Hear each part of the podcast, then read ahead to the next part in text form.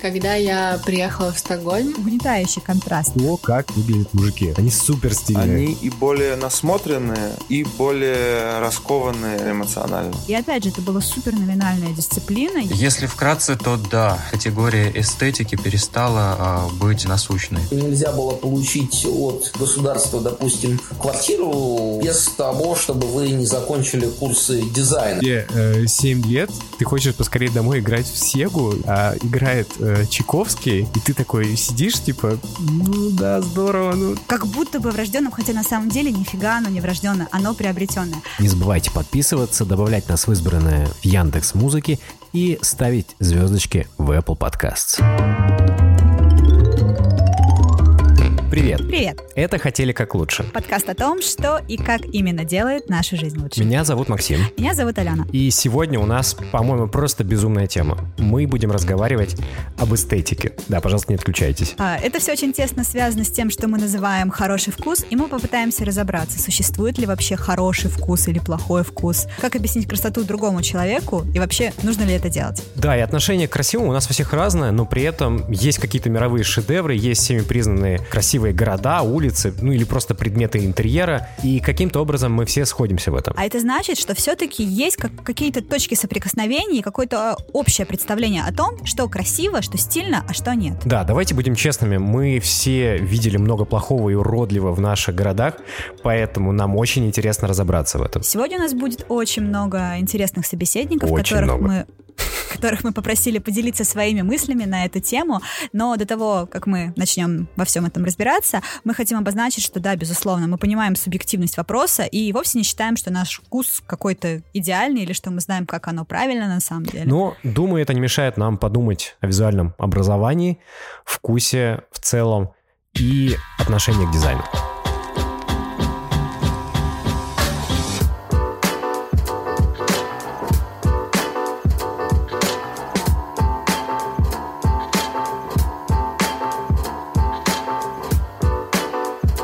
Представьте себе, вы возвращаетесь из Европы. Вспомните это ощущение. Да, вы побывали, например, в Париже или в каком-нибудь Стокгольме, вам там все безумно понравилось, такие красивые улочки, фонари, все аккуратно, вот этот вот старый город, все хочется фотографировать, а тем более вы после работы, кстати, в прошлом выпуске мы разговаривали именно про работу, а, ты устал, ты хочешь отдохнуть, и вообще ты вот в кайфе отдыхаешь. А потом ты приезжаешь такой вот, и накрывает тебя осознание происходящего. И это просто шок. Обычно для меня это такой немножечко шок. Ну, это такое контрастное состояние, да. Я абсолютно уверен, что у каждого оно было.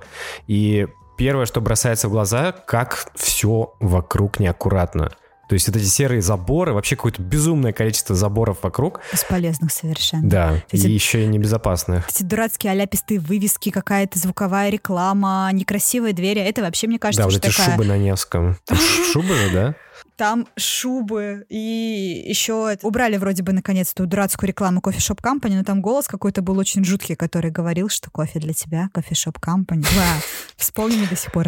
Не по себе становится. А я вспоминаю вот эти ужасные э, выкрашенные коричневой краской двери, э, которые просто везде. А это эти металлические. Это уже такой, как, мне кажется, символ негласный плохой, плохого благоустройства Плохого в Петербурге. Петербурга. Да-да-да. Все-таки еще нужно признать, что каждый, кто побывал где-нибудь в Скандинавии или вот в Западной Европе, они точно ощутили вот этот вот я бы сказала, даже угнетающий контраст. Почему-то вот там, вот в этой вот вроде бы загнивающей Европе, там все красиво, а у нас нет. И почему это? Это вот большая загадка. Слушай, я вот, например, побывал первый раз э, за границей. Я бывал как раз в Стокгольме, и это были майские каникулы в восьмом э, классе, кажется, и мы поехали с братом на экскурсию. Это была автобусная экскурсия, там была э, компания, туроператор такой дядюшка Ник, и там была классная экскурсия, очень интересная, кстати. И меня тогда очень поразила, конечно, архитектура, как все вокруг аккуратно, и старый город, потому что я раньше не видел старого города, кстати. Но мне очень сильно запало в голову э, то, как выглядят мужики. Эти вот стильные Они скандинавы такие. Ой, да, они в пальто с этой идеальной щетиной, боже, это прекрасный мужчина. Да, и эти чуваки, которые вышли ну, из дома гулять просто с собакой, оказалось, ну, вот на них как бы нет ничего такого особенного, Но они выглядят так, как будто идут сниматься на, в какой-то мужской журнал. Ну, как бы, как это делается, а у нас непонятно. Обычно, а у нас обычно выходит гулять с собакой с такой сигаретой в растянутых трениках, там какая-нибудь куртка спортивная кое-как на, накинутая. Да, ну. и не, непонятно как бы, почему так. Так вот, у меня в голове сразу возникло тогда несколько вопросов. Окей, допустим, они выглядят хорошо, значит, они либо тратят много денег на это, либо тратят много времени, потому что ну, надо же как-то себя облагораживать. Либо у них вот настолько крутой вкус, что в гардеробе все, все просто связано и сочетается. Оно все сочетается друг с другом, это какая-то, блин, хренова магия. Да, и, ну, возвращаясь обратно, ты смотришь, как у нас одеваются люди, и... То есть у нас в Петербурге, в Москве еще все не так плохо, но все равно ощущение, что там все классные и стильные, у нас как бы нет. Когда я приехала в Стокгольм... Из дождливого Киева с нами поделилась мыслями Настя Мозговая, автор подкаста «Обмозгуем». Настя год прожила в Стокгольме, и мы спросили ее, почему, по ее мнению, скандинавы такие стильные. У меня уже был интерес к Скандинавии, скандинавскому дизайну, и, соответственно, я предвкушала свою жизнь там. Но когда я начала гулять по городу, начала его изучать и разглядывать, у меня было какое-то замешательство. Я одновременно думала, что это очень красивый город, но как будто бы что-то не так. И я не могла понять, что. Со временем я как-то для себя определила, что шведская архитектура и вообще дизайн в Швеции, он очень спокойный. И, соответственно, тебя окружает спокойная красота. Я бы даже сказала, тихая и скромная. Она просто есть. Она не кричит о себе, и не требует твоего внимания к себе. Она просто существует и окружает тебя, она является твоей средой, и ты в этом живешь. И очень часто ты не осознаешь это, но у меня было очень много моментов, когда я себя останавливала и ловила на мыслях о том, что мне сейчас очень хорошо. А я человек, для которого важно то, что меня окружает, и вот в Стокгольме мне было часто очень хорошо, как раз за счет того, насколько все было вокруг одновременно красивое и простое. И, кстати, то же самое можно сказать про то, как шведы одеваются. Я уверена, что многие знают, что шведы и скандинавы вообще хорошо известны как раз благодаря минимализму. Но при этом минимализм, как может показаться со стороны, это не скучно, это не пресно. Наоборот, это просто гораздо более комплексная история, которую нужно более внимательно рассматривать.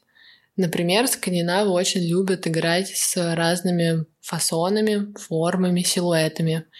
И очень часто их наряд, очень не люблю это слово, но э, какое здесь выбрать как альтернативу. Так вот, очень часто их наряд состоит из разных элементов, которые выглядит как какая-то конструкция. То есть они не просто висят на теле и, например, его как бы прячут, или не просто облегают тело и его демонстрируют, а скорее рассказывают какую-то историю.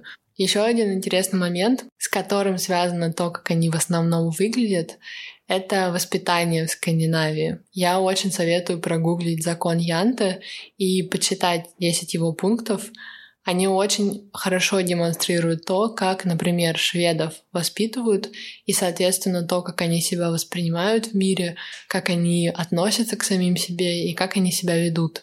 И вот все взаимосвязано. Вот это вот спокойствие, тишина, скромность — их нежелание получать какое-то дополнительное внимание, привлекать его, это все связано с их бэкграундом, это все связано с тем, как их воспитывают. Каким-то удивительным образом им также удается быть довольно уверенными в себе.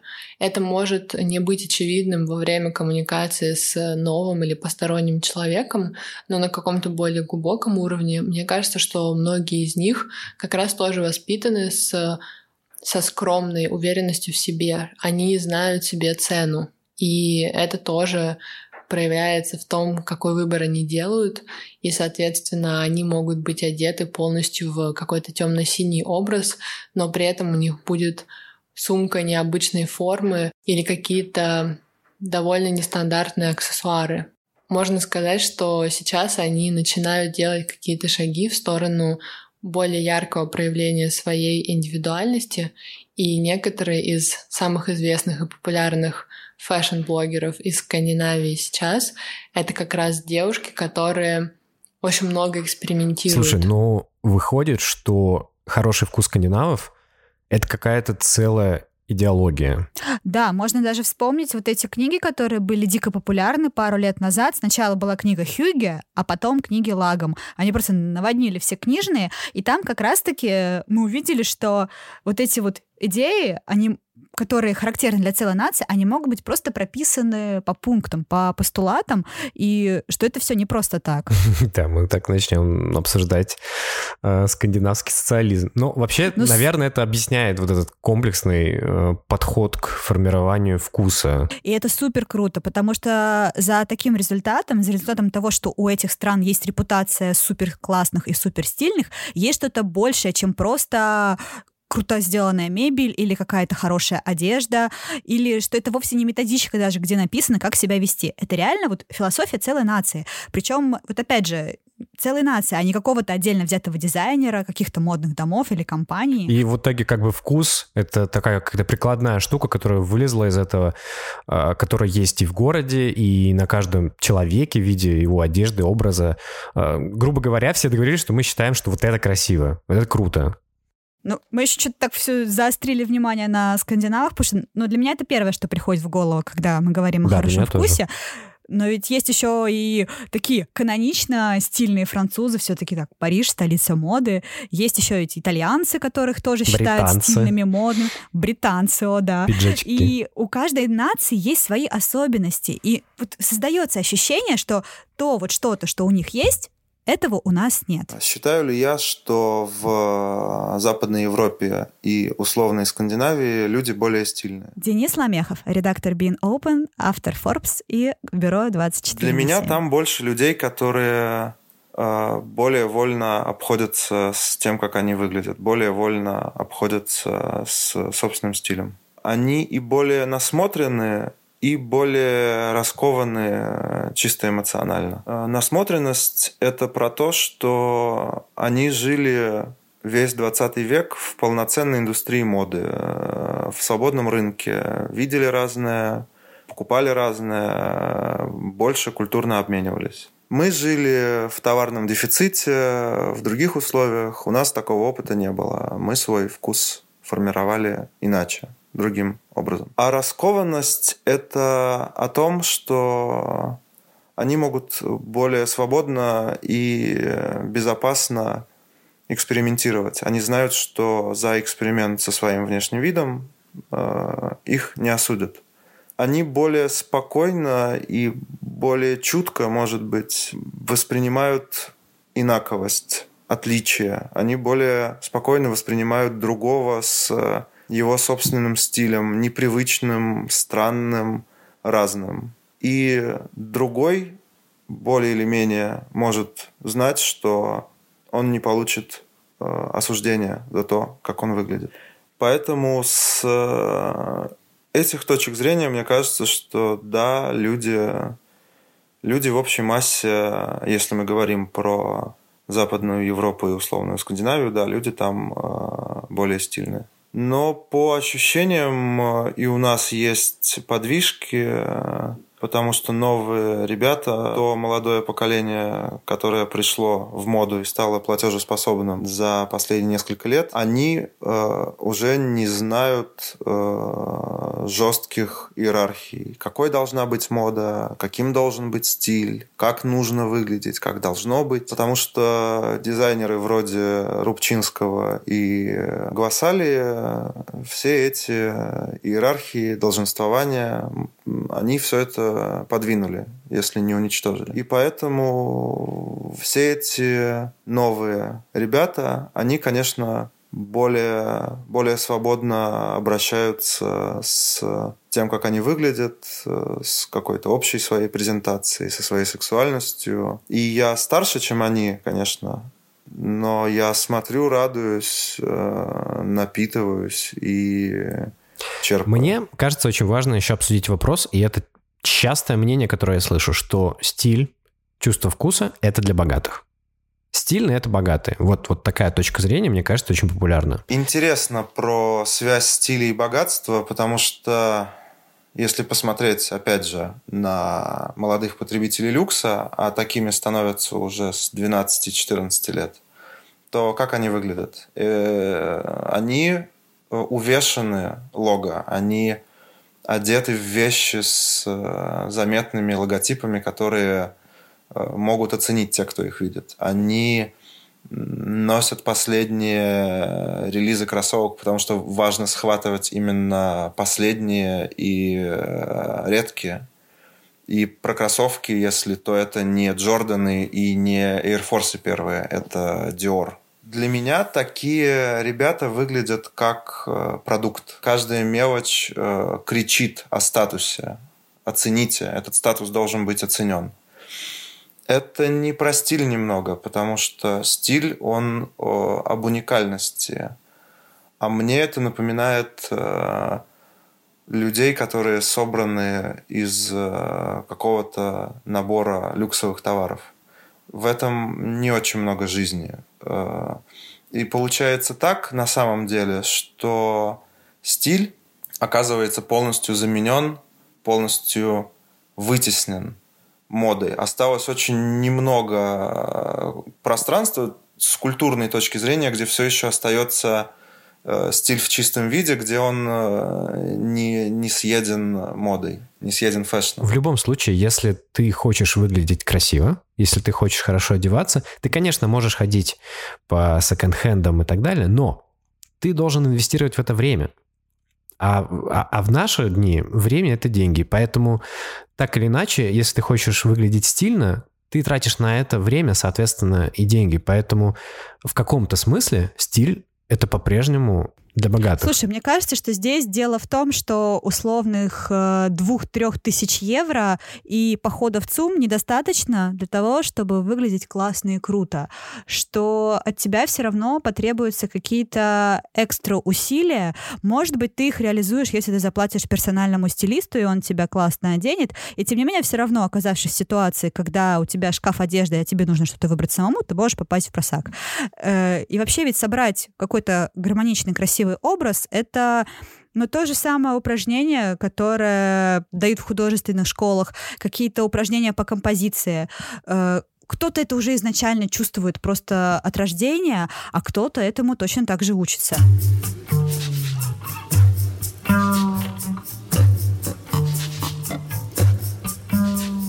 Мне кажется, здесь интересно вернуться еще к вопросу, а когда вообще все это сломалось?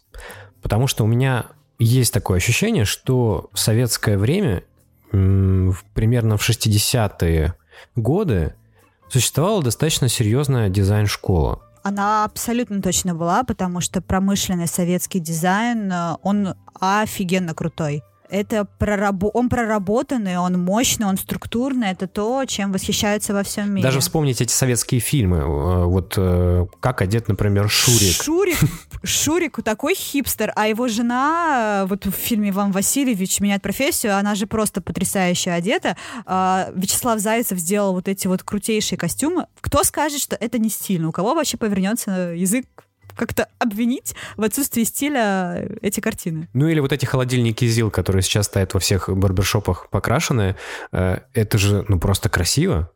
А, и интересно то, что в какой-то момент все это перестало существовать, оно куда-то просто скатилось. Если посмотреть фотографии 90-х наших родителей, это тоже выглядело стильно, но потом как будто бы все забили. Если вкратце, то да, а, категория эстетики перестала а, быть для граждан а, насущной. Для нас записал и прочитал свои мысли Азат Романов, дизайнер, искусствовед и коллекционер. Советские граждане жили в модернистском предметном окружении, сформированном по научным расчетам, но иногда сталкивались с предметами западного мира, сопровождаемыми ореолом недоступности и элитарности. И эти встречи формировали представление о о настоящей красоте.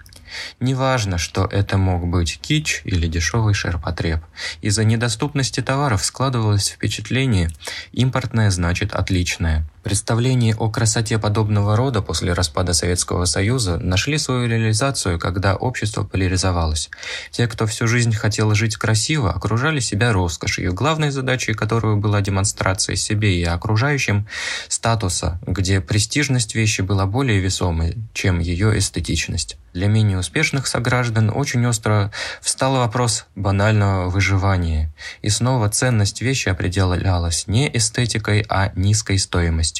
О вкусе речи не шло. Хорошо, если вещь хотя бы немного похожа на вещь, как для богатых. После развала СССР отечественные товары не выдерживали конкуренции с импортными, которые были либо дешевле, либо дороже, но качественнее.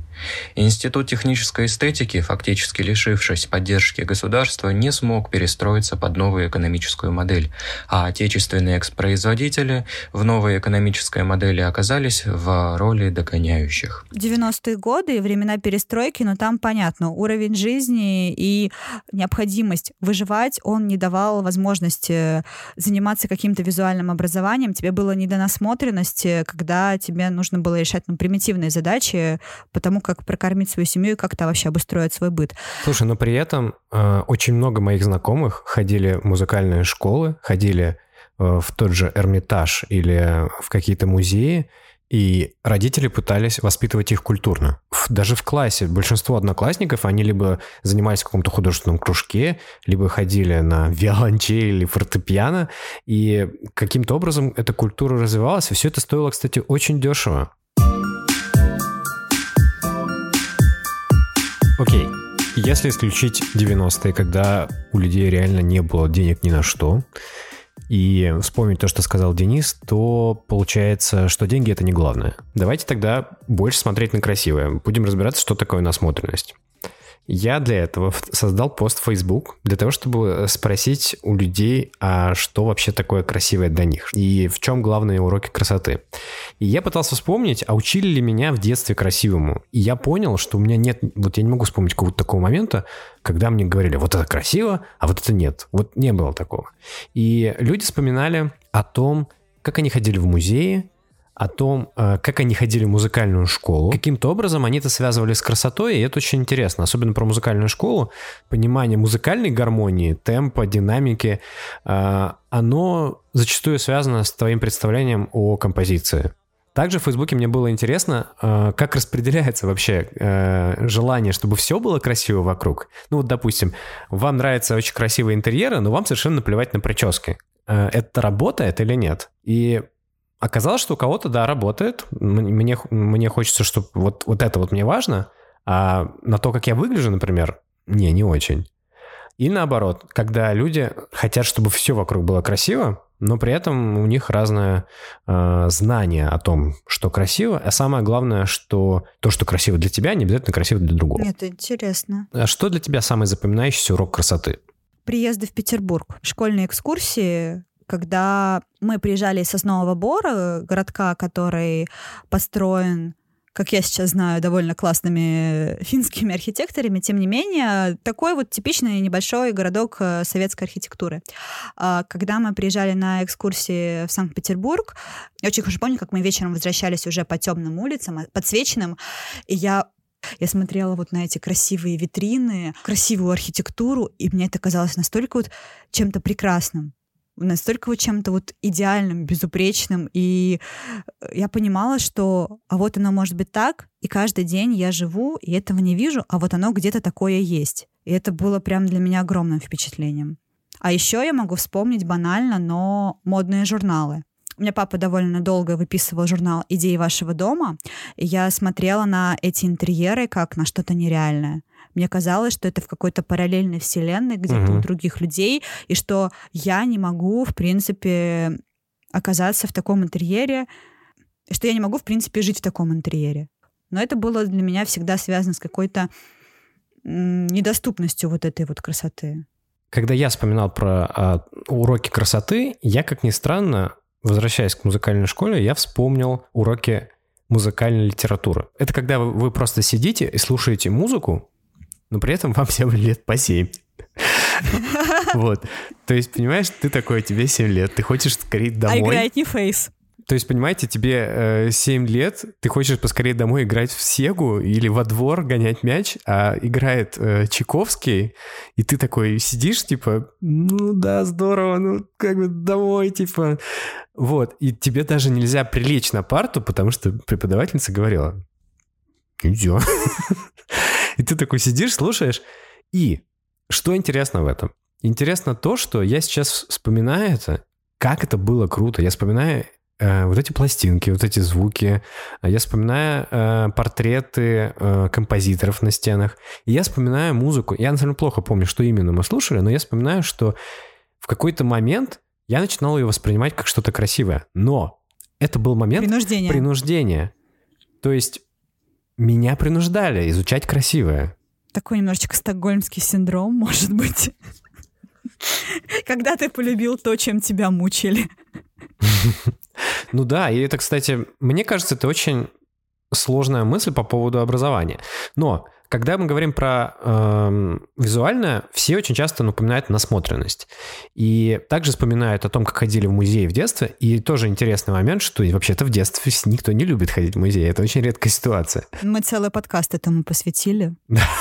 Слушай, ну, в принципе, все, о чем мы говорим, нас подводит к тому, что самый наверное, простой, очевидный способ воспитать в себе умение понимать красоту, воспринимать вот это визуальное, это потреблять как можно больше качественного контента. И здесь, ну, первое, что приходит в голову, это отправиться в музей, пойти в галерею, потому что это пространство, которое специально для этого Смотреть на создано. красивое, да. Да, поэтому мы встретились с Анной Кириковой, которая занимается в обновленном манеже коммуникацией и международным сотрудничеством, чтобы поговорить о визуальном восприятии красоты и насмотренности. Меня заинтересовала мысль Мы о том, заранее что просим прощения за звук в этом споры, фрагменте. Иногда возникают разные мнения, что-то публика принимает лучше, что-то хуже, с чем-то она иногда не согласна.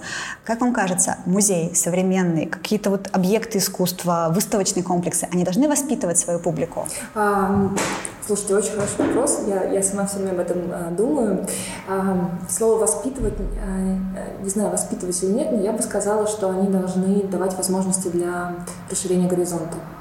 А, вообще идея того, что музеи, выставочные залы, арт-центры, галереи, неважно, да, и культурные институции — это все-таки такое полифоническое место. Однозначно, мне кажется, что цель культурных институций сейчас — это давать как можно больше возможностей погружения в другие контексты.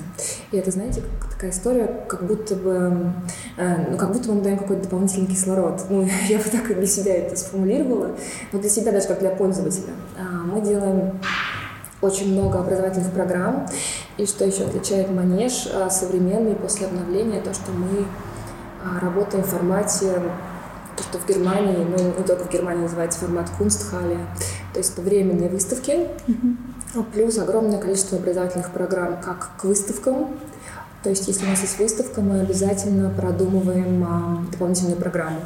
Мы рассказываем о самых различных аспектах вокруг истории, а, которая внутри выставки. И для нас очень важно, вот то, что вы говорите, воспитывать, может быть, даже не воспитывать, а давать импульс. Потому что м, всегда, когда ты подключаешься к мышлению других людей, особенно если это люди вне твоего контекста, например, да, не из твоего города, не из твоей страны и так далее, не из Европы и так далее, и так далее, шире, шире, шире, тем больше ты можешь, как мне кажется, освежить свой взгляд, а, посмотреть на что-то с другой перс- перспективы. И это дико круто работает а, в плане, в плане обмена импульсами. А есть ли ощущение, что э, вот эти выставки, э, они помогают развивать чувство вот эстетики в человеке? Или, или это совсем не про это? Или это просто про расширение горизонта? Оно, мне кажется, что это абсолютно одно и то же.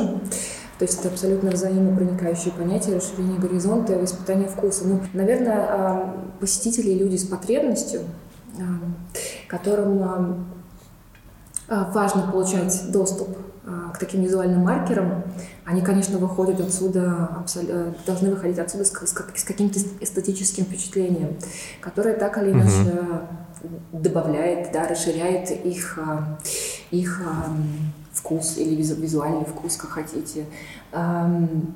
Мне кажется, что если ты на это настроен, то в любом случае любой эффект, любой результат, э, отрицательный, положительный, все, что между ними, а, это опять-таки расширение горизонта и формирование, mm-hmm. формирование вкуса, потому что, а, конечно, формирование вкуса это а, происходит в том числе за счет какой-то насмотренности и выхода из выхода из каких-то общих стандартных визуальных решений, да, а, ну, мы же все так или иначе делаем какие-то однотипные вещи, и э, все мы рискуем, даже люди, которые там работают с, с визуальным искусством или с культурой, мы все рискуем э, так или иначе оказаться в ситуации э, ну, некоторой зашоренности, да, как бы сознания. Mm-hmm. И, конечно, нужно как можно больше пытаться из, из него выходить, вытягивать самого себя, а, ну, абсолютно всем нам, вот как раз-таки способ, в том числе с, с помощью, с помощью а, визуальной культуры и визуальных маркеров.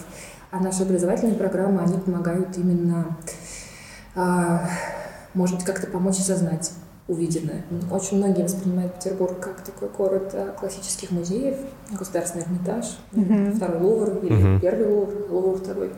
Вот, все сюда идут, едут обязательно русский музей и так далее. И э, мы, в том числе в Манеже, имеем такую симпатичную, мне кажется, амбицию э, все-таки э, сделать э, многое для того, чтобы Петербург вошел, стал не только столицей классического академического искусства, но и современного тоже. Слушай, я вот что понял. Вообще с академическим искусством в Петербурге да. вообще-то все отлично. У нас есть Эрмитаж, у нас есть прекрасные театры, э, куча музыкальных училищ и школ. Э, и вообще в среднем, мне кажется, в Петербурге культурное образование достаточно хорошее. Но при этом, допустим, мы приезжаем опять же в Швецию, и кажется, что как-то нам это не сильно-то помогает. Отсюда у меня вопрос. Может быть, всего этого недостаточно для того, чтобы формировать эту самую насмотренность и, например, для того, чтобы придумать Икею, которая появилась в Швеции, а не у нас? Это очень сложный вопрос, потому что действительно нельзя упрекнуть э, что Петербург, что Москву, да и многие другие города России в том, что э, визуальное образование и возможность э, просвещаться, она недоступна. Но как будто не хватает какого-то элемента, не знаю, принуждения к образованию. Может быть, всех в школах повально учить э, дизайну, композиции. Да, и я, кстати, вспоминаю, что у нас в школе до пятого класса было ИЗО, но оно было всегда настолько номинальным. Все относились к этому как будто, господи, ну это же ИЗО. Ой, ты получил пятерку по ИЗО. Мы просто в течение часа сейчас будем болтать и, дай бог, если рисовать. Слушай, да, у нас еще был такой предмет, как мировая художественная культура, который как раз-таки должен был э, рассказывать о том, как э, искусство в том числе развивалось в разных странах. И опять же, это была супер номинальная дисциплина, я с нее помню примерно ничего. А у нас был предмет история Санкт-Петербурга, и помню, что был классный урок про улицу Зодчего Росси, и нам что-то очень долго про это рассказывали, но что именно, я не помню. Но опять же, опять Опять же, это было очень номинально. И вот здесь достаточно сложный вопрос. С одной стороны, получается, что насмотренности и искусству стоит учить. С другой стороны, все к этому относятся очень несерьезно. Впихнуть это в голову невозможно против воли человека. Это должно быть интересно, да. А вот заинтересовать в этом это уже совершенно другое, потому что когда мне стало все это искренне интересно, я с огромным удовольствием ходила на какие-то лекции в Университет технологии и дизайна, на которые можно было пойти свободным слушателем, потому что у меня там учился друг. Я с огромным удовольствием листала какие-то дизайнерские архитектурные журналы, и вот, возможно, тогда чего-то нахваталось, когда это стало интересно мне самой. Тот момент, когда нужно учить, он для всех разный, потому что каждому в разное время становится интересно это. Кому-то вообще не становится, как мы выяснили в самом начале подкаста. А эти люди могут оказаться там, где принимаются решения о чем-то, например, о городе, о том, как выглядят остановки или благоустройство, или какие должны висеть вывески на этой улице. А вот здесь вот уже мы подходим к тому, что как раз-таки, когда у нас появляется задача принять решение касательно визуального, к принятию этих решений нужно подпускать людей компетентных. Отсюда у нас вопрос, во-первых, again, нужно обратиться к тому, как, как там у шведов, что там у шведов, и еще к тому, а кого же нужно учить дизайна? Всех подряд или, или, или вообще кого?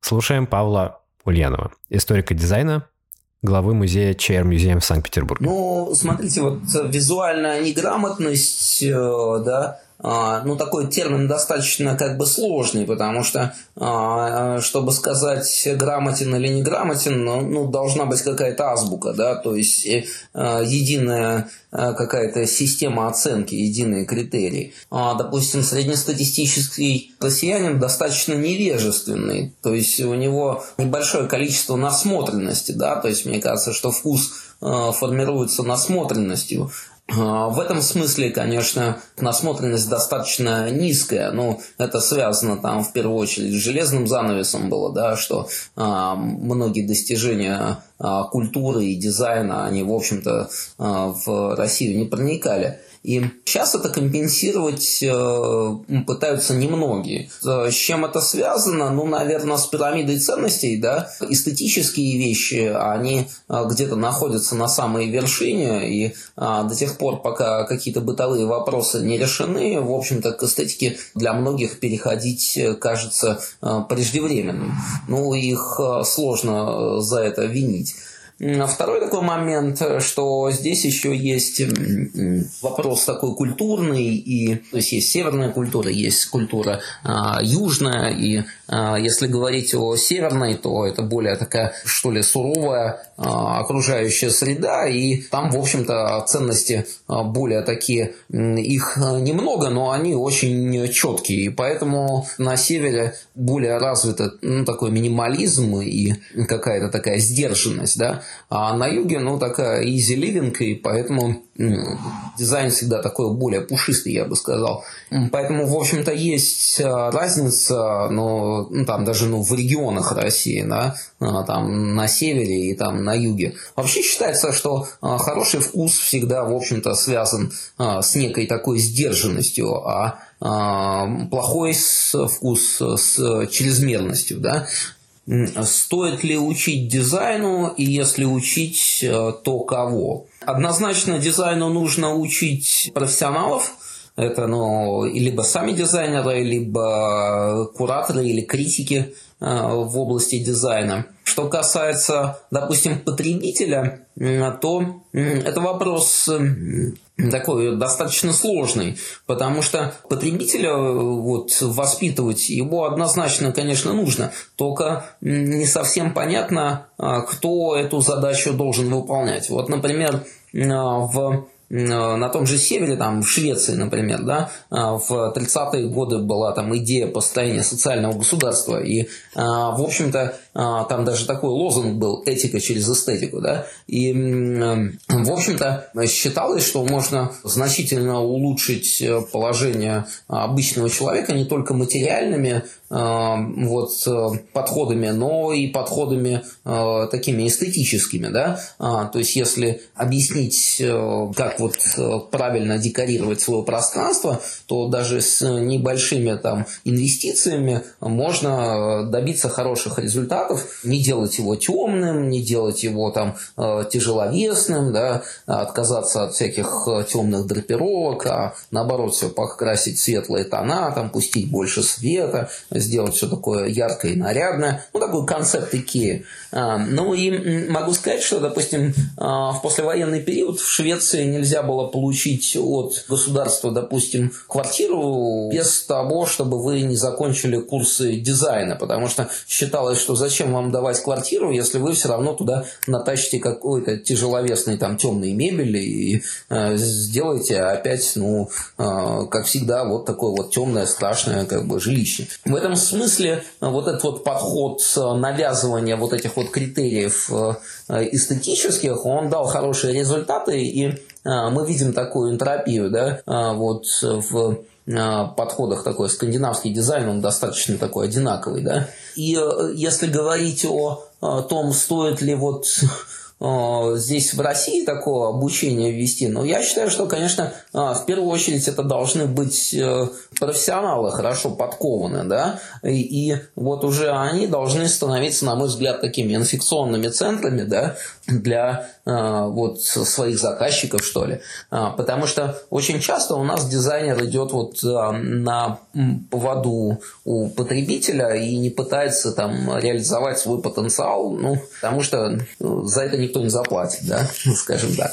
Ну, конечно, начинать нужно с профессионалов, а вот э, если этот опыт будет удачный, то можно уже и подумать над широкой общественностью. А культура – это вещь кумулятивная, да, то есть она, в общем-то, накапливает э, все достижения прошлого. И, э, конечно, то, что мы имеем сейчас, это всего-навсего результаты предыдущих программ. То есть по-другому быть не может. Слушай, из всего этого появляется идея, что э, возможно, причина того, почему все в порядке с визуалом у Европы, что у них очень хорошо работает преемственность. Они помнят э, свои истоки, их очень сильно ценят, и они к этому относятся супер бережно. У нас же очень любят забыть все, что было раньше. Потому что... Я бы не сказал, что любят, таких... но так получалось в истории. Так получ... Несколько очень ярких примеров этому есть. Сначала, когда Петр поотрубал бороды всем боярам и эстетику деревянных теремов и кокошников переначал в кринолины и какую-то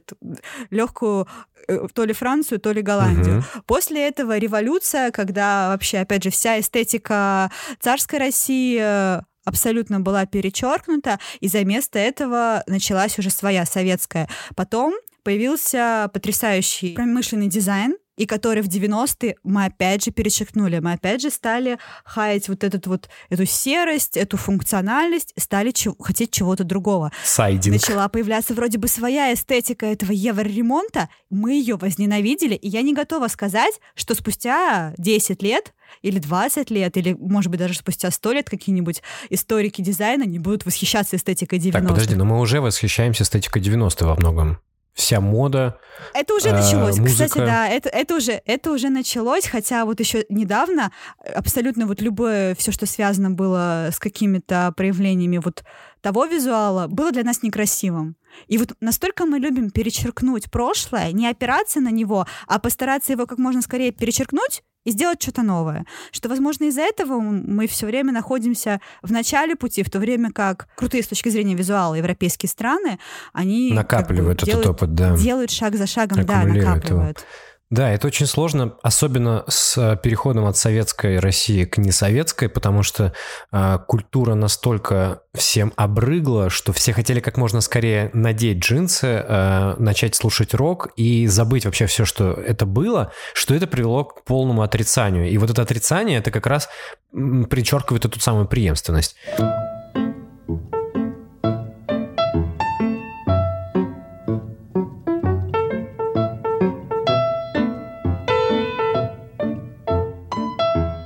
Переходим к финальному аккорду, конфликту идей свободы и некоего насилия, э, потому что насмотренность, изучение культуры, оно предполагает принуждение, как это странно бы не звучало. Ну, даже не то, что принуждение, так или иначе дискомфорт. А, выход из зоны комфорта — это примерно точно так же, как когда ты бесишься, а, запоминая склонение иностранных глаголов или э, уча таблицу умножения. Учиться чему-то новому и раздвигать границы, которые есть у тебя в голове, это всегда сложно. Наш мозг не любит это делать.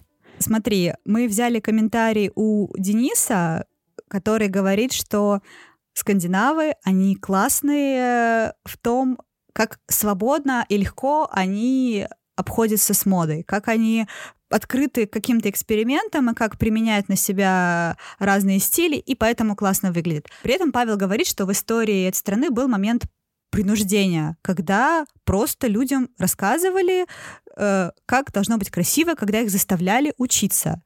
И в этом, получается, вообще нет никакого противоречия. Это причинно-следственная связь.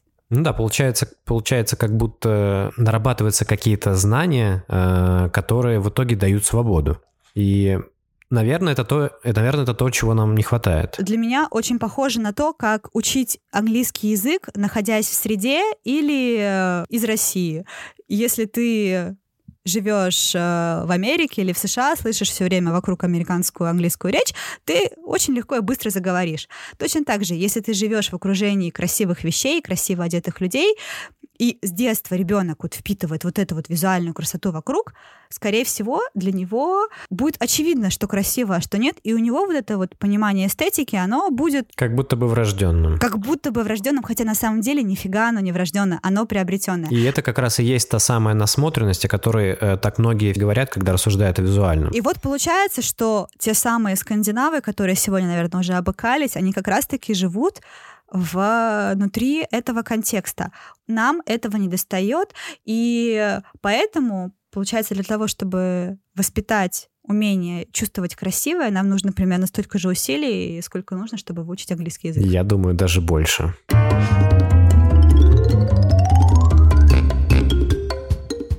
Давай не будем делать выводов.